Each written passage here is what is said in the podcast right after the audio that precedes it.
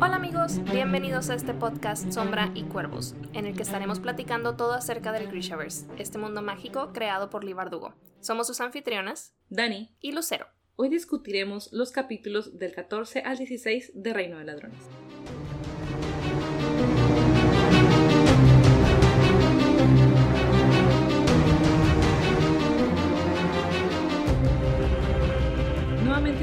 Y gracias por acompañarnos en esta nueva emisión que es nuestra quinta sesión discutiendo Reino de Ladrones. Ya estamos casi, casi a la mitad. Esperamos que estén disfrutando tanto de este libro como, como nosotras. Y para no darle tantas vueltas, comencemos ya de lleno al capítulo de Wyland que está bastante largo. Larguísimo. Se me hizo eterno, pero lo disfruté. Es de mis capítulos favoritos de este libro porque, como ya saben, Wyland es alguien muy especial para mí. Tiene un, un lugar muy, muy bonito en mi corazón, como que me identifico con él, con él en algunas cosas. Entonces, ver todos sus recuerdos y tener un capítulo de su perspectiva siempre es una, una gran alegría y como un disfrute, ¿no? Y además nos hace odiar todavía más a Benek. Ay, sí. O sea, cuando Nuestro creemos que deporte no es favorito. Ajá, cuando creemos que ya no es posible odiarlo más, sale otra cosa todavía peor. Entonces, comenzamos con Wyland hablando con Jesper ya en el bote, van camino a Santa Hilde y empieza a recordar, ¿no? Empieza a hablar sobre su mamá y las cosas que recordaba de su mamá. Y, además de, estos recuerdos como bonitos de Wyland, tenemos una interacción bastante linda entre Jesper y, y él, como que me gusta mucho cómo interactúan. ¿Y qué te pareció? Cuéntame. Sí, creo que cada vez han sido como más bonitas las interacciones entre ellos dos. Obviamente ya en estos capítulos como que se hace más claro, ¿no? Las, las intenciones de ambos, pero, pero es muy bonito verlos como irse abriendo un poco más el uno con el otro.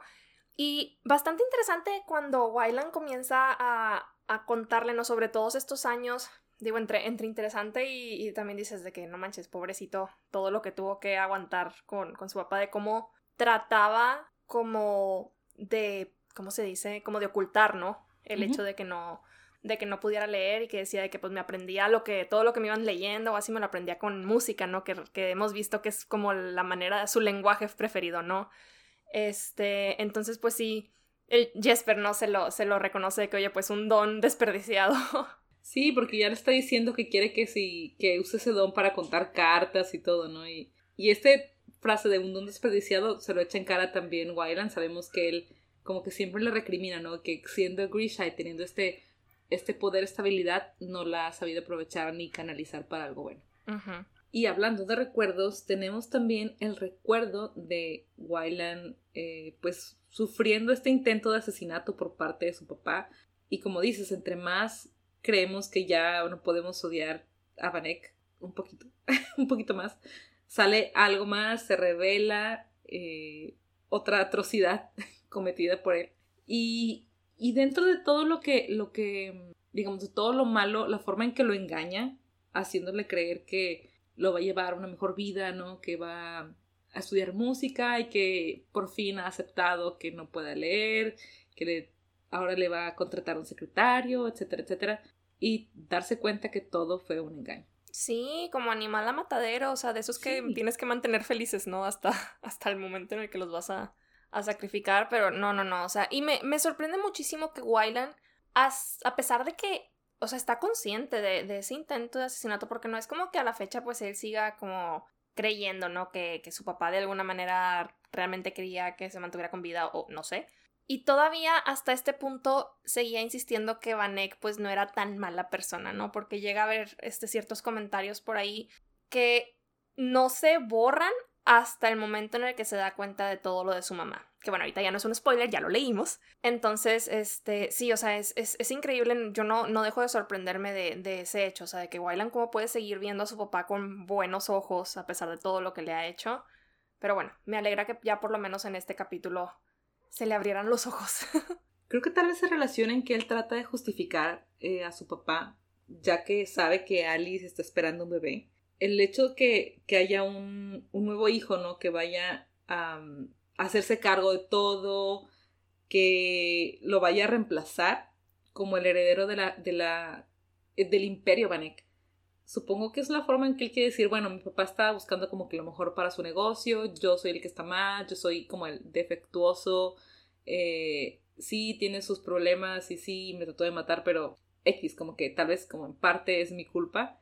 No sé si sea la actitud que tenga Wyland, pero el hecho de que no haya abierto los ojos hasta que se da cuenta lo de su mamá, que ya ve el mal en alguien que él ama, tal vez demuestra que él no se ama tanto. Así que es lo que, lo que me deja todavía pensando. Sí, porque digo, es que leo estos comentarios que le hacía Vanek de, o sea, el tiempo que tarde la sociedad en olvidar que tenía un hijo y, o sea, este es, sí, lo mismo que le dice, ¿no? De que ya no voy a tener que, ¿qué, fue, lo, qué fue lo que le dijo?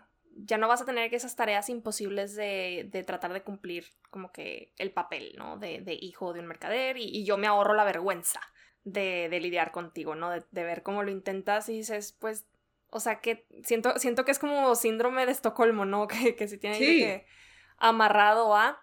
Este, pero bueno, pues sí, como te decía, me da, me da gusto de que ya por fin abriera los ojos a pesar de pues estas verdades tan crueles de las que tuvo que enterarse. Pero bueno, antes de que pasemos a, a lo de ya este hospital psiquiátrico en el que, en el que tienen a la mamá, es en esta ocasión que estuve leyendo este capítulo, pues hemos hablado en episodios pasados de cómo se hacen como muchas, dentro del fandom, como todas estas eh, similitudes entre Cass y Wyland.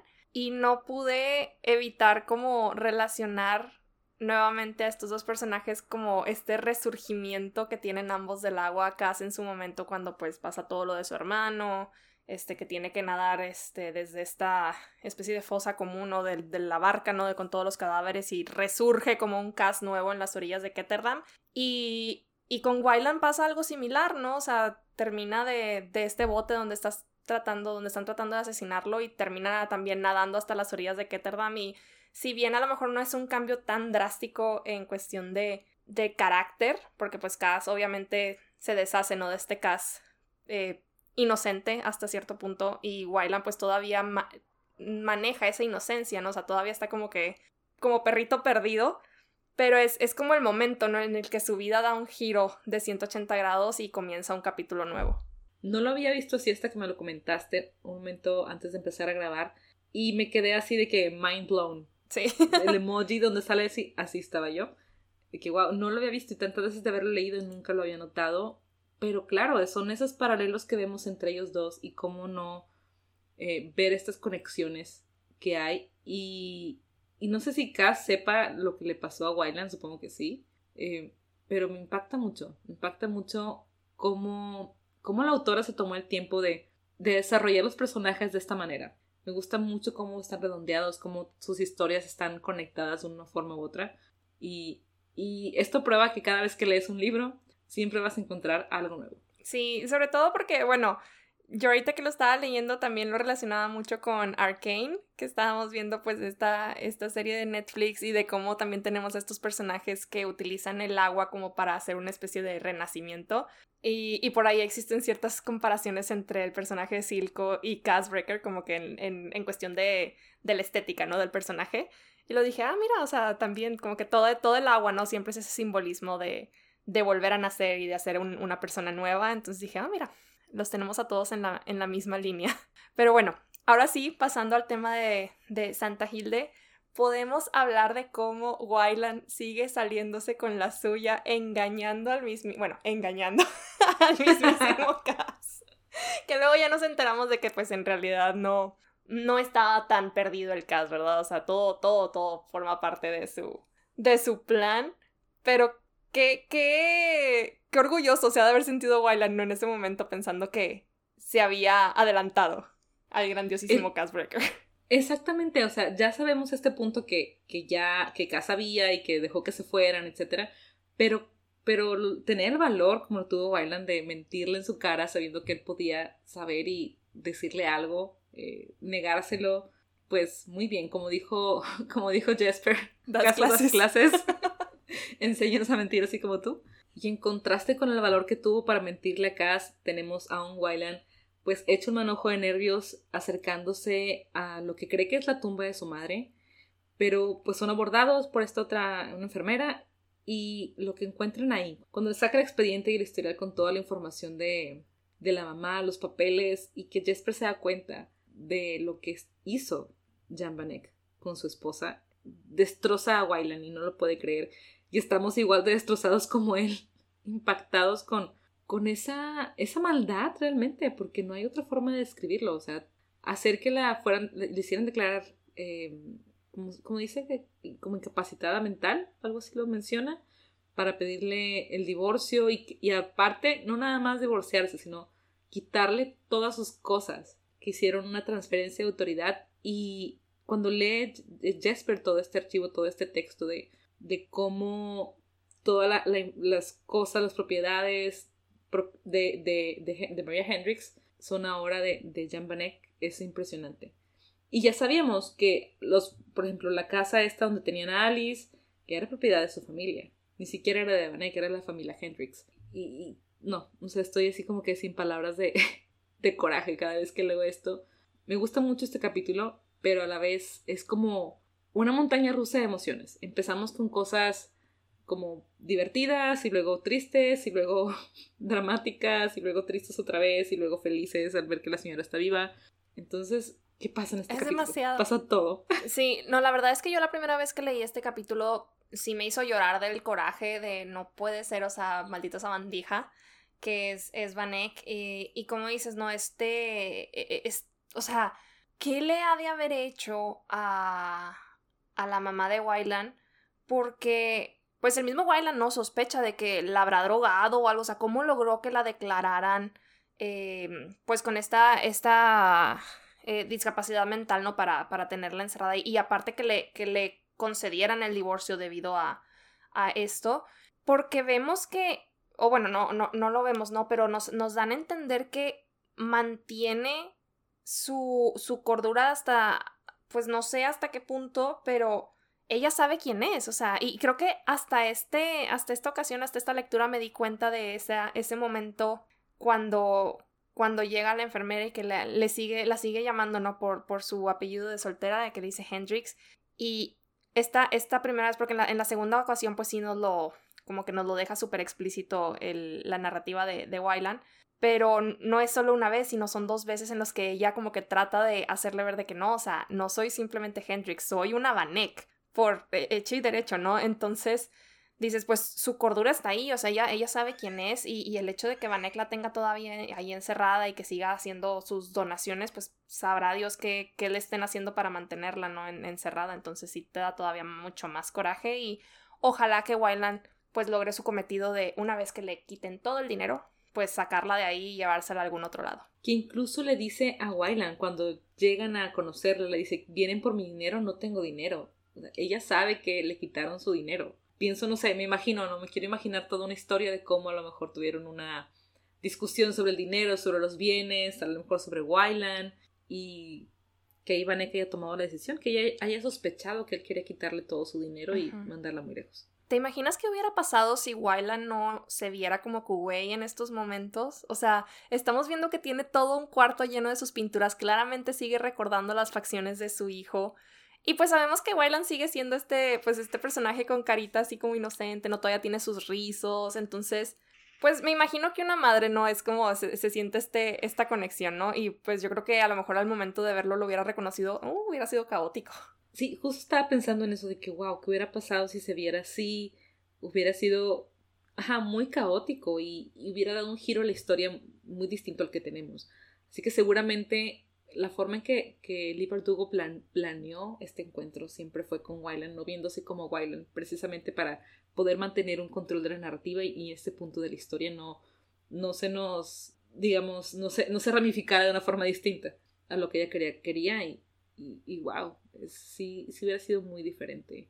¿Y qué te pareció Wyland tocándole a su mamá todas las canciones? Ay, no, no, es que creo que esa es la parte que me hizo llorar, como que se me hizo bien tierno, pero al mismo tiempo como muy doloroso.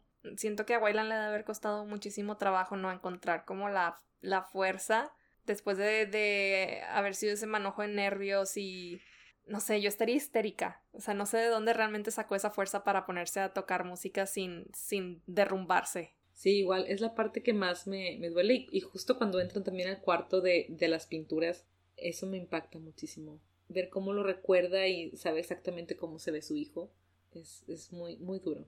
Por eso Wyland sí se queda como en shock, ¿no? Y que le dicen de que, ay, tu amigo se ve un poco más pálido. Ah, sí, pobrecito. Dale agua.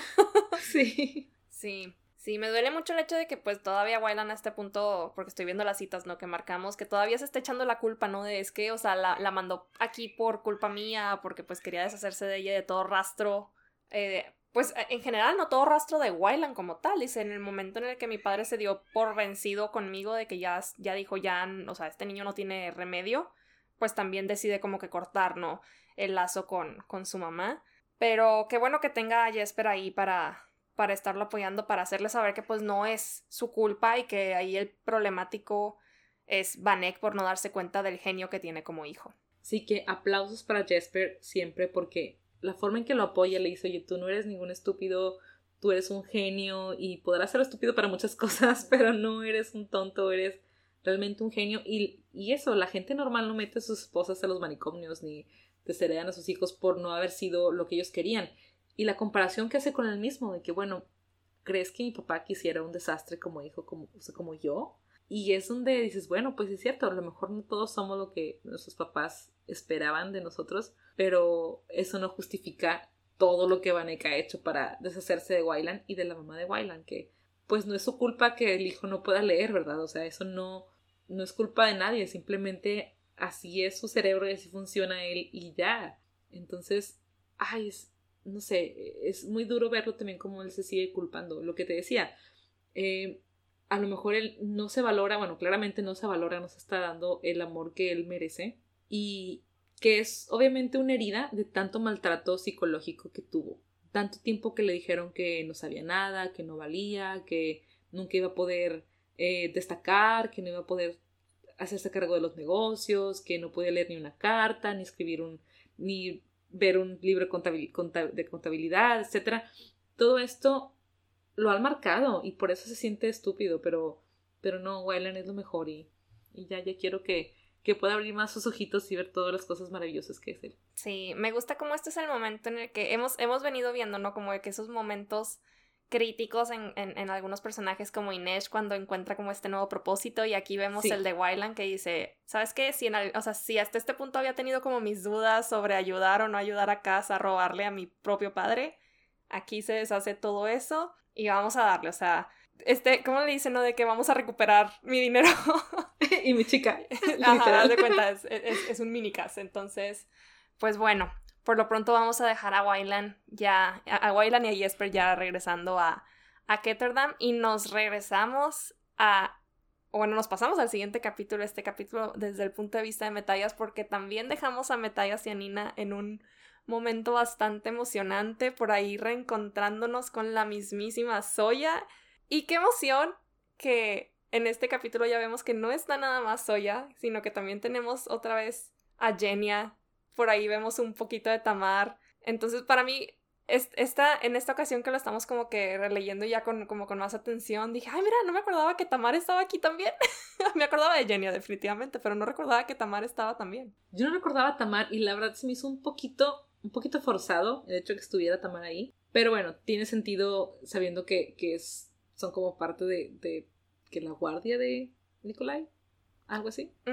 Entonces, sí es un poco forzado, pero estuvo bien para meter este, este punto, ¿no? De que le da una, una pastilla para suicidarse. Ah, sí. Sí, que de hecho tampoco no, no, recordaba ese, ese punto, pero bueno, nos estamos adelantando un poquitito. Amo la reacción de Jenny cuando ya por fin, pues ya Nina les cuenta, ¿no? Toda esta toda la historia de cómo fue que pues se separó del grupo y cómo la atraparon los fierdanos y, se, y pasó lo peor, ¿no? Y Genia, bueno, pues si él es lo peor, puedo verla completamente en mi cabeza y con Soya, así como que pequeñita Soya al lado de ella, así como con cara de fastidiada. Ay, no, no, no, qué, qué divertido se me hace esta escena. Y como estamos desde el punto de vista de Matallas, el hecho de que él la reconozca, no sabe quién es Soya, sabe que es la vendaval legendaria, es soldado que sirvió el oscuro, después el invocador del sol, sabe su historia y lo que dice que todos sus instintos le, le dicen que luche o huya o algo, ¿no? Pero, pero al final de cuentas son amigas de Nina, son sus mentores y, y, no sabe si esta voz en su cabeza es su voz propia o si es la de Brum. es como lo más difícil para Matthias en este momento y, me gustó poder ver todo desde su punto de vista. Pero ya cuando por fin están a solas, esa es otra historia muy diferente. No, qué escena tan intensa. bueno, no ah. intensa, pero no, no estuvo intensa, pero ay, pero es que sabes qué? como que siempre siempre que leo esta parte siempre digo que no manches, sí es cierto, o sea, tanto tiempo que llevan ya como que coqueteando el uno con el otro y nunca se han besado. Como que hasta aquí cargo en la cuenta. Yo creo que se habían besado cuando Nina estaba tratando de buscarla Jordan en su. Entre su ropa y así. Entre su ropa y así, pero ya después reflexioné y dije, no, no era la boca lo que le estaba besando, entonces. sí, mírala nomás. Pero pues ya por fin, por fin se les dio por ahí el, comentario que hace Metallas, ¿no? De como un, año de deseo reprimido. Pobrecito. Pobrecito. Me da mucha risa que Metallas como que todavía muy al pendiente de, su pudor y de que es que están los guardias ahí, ¿qué van a decir? ¿El de que hice algo malo? Nina, haciendo sus avances como siempre, ¿no? Ya comentábamos anteriormente, ¿quién, quién era el que, creo que Metallas era el que había hecho el comentario, ¿no? De que podían dejar que Nina y Jesper sometieran a todos a través de coqueteos y pues dicho y hecho, se confirma yo creo que con este, con este capítulo que Nina le podría coquetear hasta una palmera, dice por ahí. Sí, me da mucha risa esa parte. Es que sí, te, si te hace caso, sí le coqueterías, no pasa nada. Pero bueno, que, que es que no puedo con metallas tan metido en el beso que no se da cuenta de que Soya entra. Un soldado y no se da cuenta de que entra alguien a la habitación ha de haber estado muy perdido dentro de Nina. y sí estaba muy, muy perdido, pero, pero también es un capítulo con, con cosas buenas. Tenemos esas declaraciones que le hacen, ¿no? De profesiones de amor también que, que se hacen ahí muy, muy serias y muy formales. Y también tenemos estos recuerdos de cuando Nina estaba todavía sufriendo con su batalla con el Parem y le cuenta la historia de, de su lobo. Me gusta mucho esa historia del lobo. Es. No sé, no sé explicarlo. Simplemente el, hecho de que tengan a sus compañeros, a sus lobos como sus hermanos. Así como nosotros podemos tenerlo con los perros. El hecho que, que tengan esa conexión y esa lucha, esa lucha, esos compañeros de batalla en, la, o sea, en las luchas, se me hace muy, muy lindo. Y también el hecho que em, nos menciona lo que él siente y lo que sufre pensando, ¿no? Que su lobo seguramente lo... simplemente lo soltaron. porque lo dieron, por, ajá, lo dieron por muerto y... Y, y sabes que también creo que leyendo esta parte de Reino de Ladrones le da mucho más peso una vez que vuelves a leer Seis de Cuervos al momento en el que Metallas está peleando contra un lobo en la puerta del infierno. Porque en ese momento, pues Nina, ¿no? Es la que, o sea, sabemos a través de Nina que, que pues los lobos son sagrados para los Druskela, pero no sabemos realmente a, qué a qué grado tienen ese, como esa conexión con ellos, ¿no? O sea, como decís ahorita, son como sus hermanos en batalla. Entonces, pues uno podría decir, bueno, pues, o sea, son sagrados en su cultura, pero hasta ahí, ¿no? Pero ya conociendo como este apego que tiene cada, cada drusquela con, con su lobo desde chiquitos, pues obviamente te da todavía como más, se, siente más la intensidad de esa escena, ¿no? Del sacrificio que, que Metallas tuvo que hacer en ese momento. Sí, porque como dices, es, no solamente son sagradas, son sus hermanos de batalla. El hecho que, que desde los 12 años más o menos tenía su lobo y que en el caso especial de Matallas tuvo que luchar con su lobo para poder tenerlo algo diferente a lo que pasaba con los otros chicos que simplemente escogían uno y ahí los encargados de la granja, bueno, si tú, tú se lo puedes llevar, tú te lo llevas, tú no, tú no alcanzas, y que él le costó más tenerlo y llevarse un lobo que nadie quería, que ya les, les hacía muy grande para, para tenerlo ahí, ¿no? Que ya...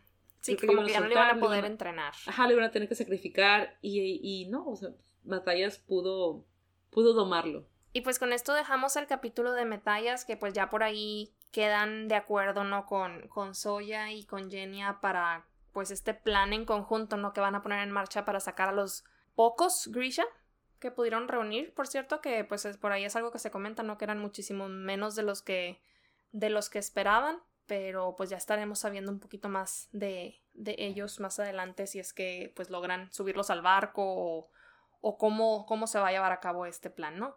Y pasamos al capítulo 16 desde el punto de vista de Jesper, que me imagino que te debe haber exasperado un poco este inicio porque sé que no te agrada Kuwei y verlo coquetear con Jesper tan descaradamente. pues no te debe gustar mucho. oye, es que, o sea, todo celoso de que ¿por qué lo ves a él si se ve igual que yo? Que no sé qué, ya, ya, ocúpate de lo tuyo, déjalo ser. él va a ver a quien le quiera, ¿no? Eh, sí, me molesta de repente Kuwait. Digo, tiene, tiene sus bondades, tiene sus, sus ventajas tener a Kuwait cerca, sí es, es útil para ellos, pero a veces el hecho, bueno, el hecho que eh, oculte cosas, ¿no? Que finja no saber el idioma nada más para ah, ver qué dicen de él, ¿no? como, oye, ya te rescataron, digo, sí te tienen todavía medio secuestrado, pero no te entregaron para que te utilizaran y te rescataron de una prisión. Te van a mandar a Rafka. Ah, te van a mandar a Rafka de que hiciste una buena negociación, vas a tener lo que querías. Eh, y el hecho que sigas estando así con esa actitud, no, yo no la apruebo. yo la verdad soy como muy indiferente al personaje de Kuwait. Siento que a lo mejor mi, mi percepción de él va a cambiar si es que logramos como ya verlo en pantalla, pero de momento es como que, eh, me da igual, ni me viene ni me va. Pero, pero bueno, fíjate que algo que, que se me hizo bien curioso en este capítulo es el hecho de que Nina le ocultara a Cass el hecho de que se habían reunido con, con Soya y con Genia, ¿no? O sea, porque sí. estaba a punto de como mencionarles de que con quién, con quién se toparon y Nina interrumpe y de que no, sí, o sea, nos reunimos con los líderes de, del grupo de Grisha, ¿no? Y yo de que, hmm, sospechoso. y este, este momento en el que sacan el, los carteles de Se Busca, ¿no? Ay, sí. No, no, no puedo evitar recordar la película de Enredados con Flynn Rider. Ay, sí. quejándose de su póster de esa no es mi nariz. Y acá esto, o sea, como que el mismo tipo de interacción de, ay, ¿por qué? Porque están ofreciendo más recompensa por Cas? ¿Por qué vale tanto? El mismo detalles, ¿no? Diciendo de que tú no vales tanto. y Wyland, así que, ¿cómo pueden verlo de manera de broma? Pues que no les queda de otra, Wyland, también ponte las pilas ahí. si no les queda de otra, ya saben que como quiera los, los están persiguiendo siempre, son criminales.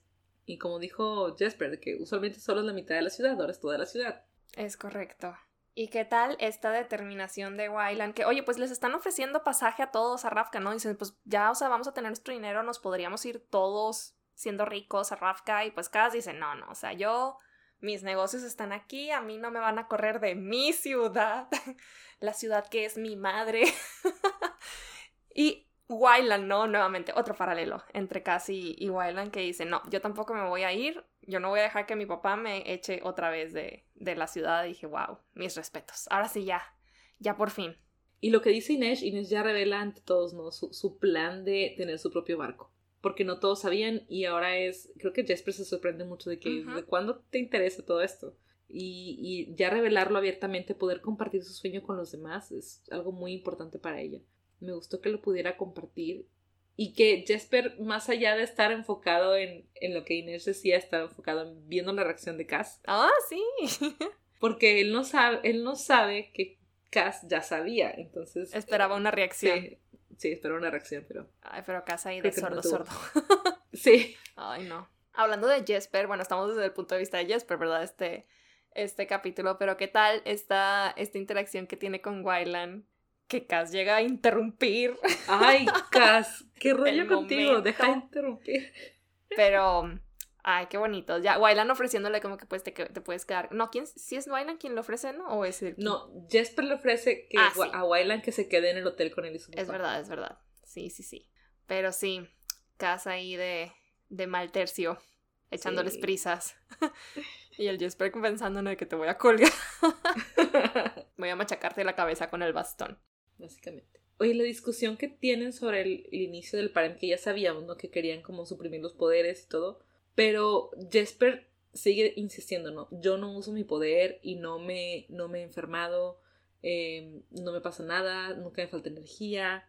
Y seguimos todavía como que con este misterio, se puede decir, ese misterio de... Ajá, esta incógnita de por qué Jesper no tiene síntomas de un Grisha que no usa su poder cuando activamente él no usa su poder lo hemos visto usarlo en contadas veces nada más.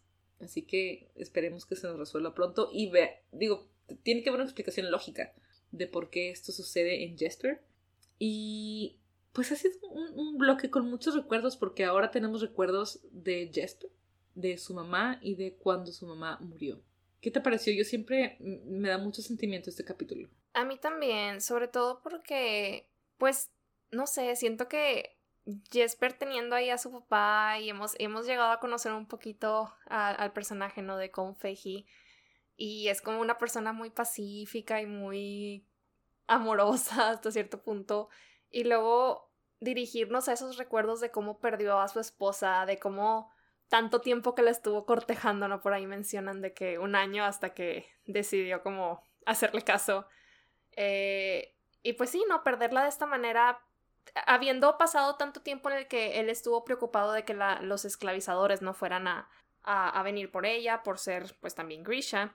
Y nada, termina siendo víctima pues de, de pues no tanto de sus propios poderes, pero de, del uso que, que, hizo para ayudar a alguien más, ¿no? O sea, yo creo que es lo que más, lo que más duele de que, híjole, o sea, haciendo una buena obra y, perderla de esa forma de haber sido bastante duro para él. Sí, por eso entendemos también el miedo que él tiene. Todavía más, ya sabemos sobre su origen caélico, sabemos lo que hacen en, en este lugar con, con los Grisha y conociendo todavía esta parte de su historia personal, la pérdida de su esposa, claro que, que da luz a, a sus temores sobre Jesper usando sus poderes, eh, el que esté en una ciudad tan grande, que fácilmente hay, hay gente que se lo puede llevar, que puede, o que le puede pasar algo así, el, hecho que, que Jesper no tenga entrenamiento y que trate de hacer algo con sus poderes sin saber cómo manipularlos adecuadamente, también debe darle miedo, ¿no? Sabiendo que, que Jesper, como va por la vida sin, aparentemente sin temor por nada, eh, sí, sí se entiende el temor de su papá. Eh, los miedos que él tiene de, de, que su hijo vaya a sufrir o que le pase algo y ahora sí quedarse sin, sin su esposa y sin su hijo. Algo que me gusta mucho también aquí es como aprender sobre la relación que Jesper llevaba con su mamá. Eh, no lo habíamos mencionado, pero creo que en el capítulo que el primerito que discutimos ahorita, el de Wyland, que Wyland le preguntaba que, que, si recordaba a su mamá y como que la cara se le ilumina Jesper, dice por ahí que con un tipo de sonrisa diferente que nunca la había visto. Y aquí aprendemos que pues ella es quien le enseñó a disparar, ¿no? Esta característica tan, pues que tanto define a Jesper, pues es algo que, que sacó de su mamá, ¿no? Y, y cómo, cómo solía verla, que por cierto es algo que, que en este momento dije, oh, wow, qué útil. Ah, cuando, cuando mencionan de que, que dice, a veces veía que, que su mamá hervía el agua sin, sin prender el fuego o que hacía que el pan se cociera solo. Y yo, hmm, quizá voy a cambiar mi orden. Todo por el pan. Todo, todo sea por tener pana. no, pero sí, o sea, como que está. Siento que la relación entre, entre Jesper y su mamá, pues era como muy, muy bonita. Entonces, sí, pues hace, hace que te cale un poquito más, ¿no? Saber, saber la manera en la que, en la que la perdieron, pero. Pero me, me da gusto, ¿no? Que, hayamos tenido como este, este vistazo al, al pasado de, de, Jesper, que pues no hayamos tenido oportunidad hasta el momento de, de conocer mucho de él. Y también la visión que su mamá tenía de su don, de sus poderes y ella no usa la palabra Grisha, incluso menciona que no le gustaba la palabra Grisha y usaba Sowa, que es la palabra eh, semeni para decir eh, bendecidos y es el término que se usa para, para lo que conocemos como Grisha. Y cómo la mamá lo, podía abrazar sus poderes de esta manera, ¿no? Que era una bendición y podía utilizarlos para ayudar a otros, por eso no se, no se negaba, creo que sí menciona que eh, no, esta vez que ayudó a, esta, este, esta niña, le salvó de, de una intoxicación, no era la primera vez que ayudaba a alguien, sino que continuamente la llamaban para hacer curaciones, para limpiar X cosa. Entonces, siempre estaba como al servicio de otros. Es un don que, que, que sí era para los demás, no era para ella nada más y no era para la guerra. Simplemente, como, como comentabas ahorita, los recuerdos que Jesper tiene de hervir el agua, sacar manchas también eh, de la ropa, el hacerlo del pan, hacer su propia pólvora, por ejemplo. Ah, sí. Sí, entonces todo esto como en sus actividades diarias podía hacer uso de sus poderes para facilitar su vida y la de su familia y nunca para la guerra, eh, nunca para un beneficio egoísta. Y eso me gustó mucho, esa visión que tiene ella, que no sé, a que no sabemos mucho de, de, de, de Novia Sem, entonces no sé si sea como la visión general que tenga el país respecto a los, a los Sowa, pero me gustaría conocer más quisiera que, tuviéramos un otro libro o una historia corta sobre los Sowa en Noviasem. Buena idea. Estaría padre también que se estuviera expandiendo el universo, que llegáramos a conocernos sobre todos esos países que no hemos podido recorrer. Y pues bueno, ya nada más para cerrar este, este capítulo, porque regresamos a esto, pues regresamos al presente, ¿no? Seguimos por ahí con Kuwait, Jesper y Metaya solos en, en la tumba. Ya se fueron todos los demás a sus respectivas misiones. Y se me hizo muy interesante esta, esta plática que estuvieron teniendo, como que Jesper razonándonos sobre cómo a lo mejor la, la cura para el Yurda Parem pudiese estar en las mismísimas flores de la Yurda, porque él mencionaba de que, oye, pues como su papá, ¿no? Pues tiene esta granja de Yurda, pues está bastante familiarizado con la planta en sí. Y comienza a recordarnos de cómo estos en, el tallo mismo tienen un bálsamo que le ponían a los, por ejemplo, a los bebés o a los eh, trabajadores de las, de las plantaciones para que no les hiciera efecto, ¿no? El, este, pues sí, la, la, la flor en sí. Entonces va a estar como que interesante porque siento que ahorita nos lo hacen como un comentario de paso, pero pues va, va a ser interesante ver si, si en algún futuro se, se, sigue explorando esa idea, si a lo mejor, pues como dice, a lo mejor es la manera, ¿no? De, de contrarrestar los efectos de, de la Yurda Parem. Entonces habrá que, habrá que esperar y ver si, si es algo que seguimos explorando o si nada más es un comentario ahí al aire. Sí, esperemos que lo desarrollen. Me gustaría saber qué, qué van a ser las mentes eh, científicas del grupo, porque dice él, pues él no es químico, pero alguien como Wyland y alguien como Kuwait, ¿qué pueden hacer con esta información? Y como ves el final del capítulo, que nos deja como en ascuas de, ay, no, llegó más gente a atacarlos y ya nada más tenemos a tres cuervos, bueno, dos cuervos y un kuwait ahí en la, en, la, en la tumba y pues los vemos rodeados, ¿no? Por todos lados. Creo que esto va a venir a, a interrumpir un poquito los planes que, que tenía Cass para el grupo. Sí, y ya quiero saber cómo dieron con ellos, lo siguieron, qué pasó, eh, cómo llegaron ahí y... ¿Quiénes son? ¿Quiénes son? Sí. Tendremos que esperar hasta la siguiente semana. Muchas gracias por escucharnos, eso es todo por esta semana. Los esperamos en la siguiente, donde estaremos leyendo los capítulos del 17 al 20. Y sin más por el momento nos despedimos, sin llantos, sin funerales.